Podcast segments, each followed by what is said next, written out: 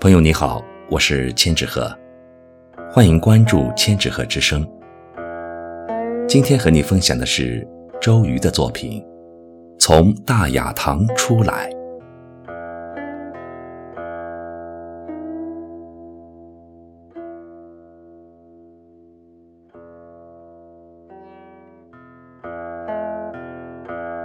从大雅堂出来，我和黄庭坚就称兄道弟了。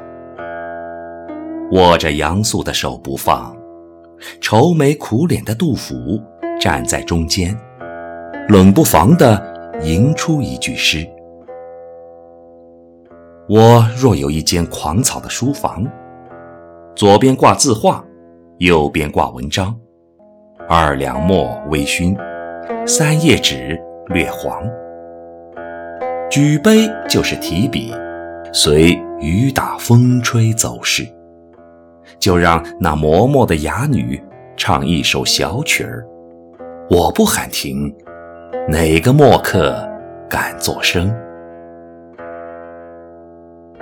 从大雅堂出来，其实飞檐翘角观天下。可以清茶袅袅，可以鼎炉余香，可以直呼姊妹兄、鲁智兄、素翁兄。把唐朝的酒倒在宋壶喝，没喝，那也是醉了。我只有大喊一声：“翠花上酒，再来盘东坡泡菜。”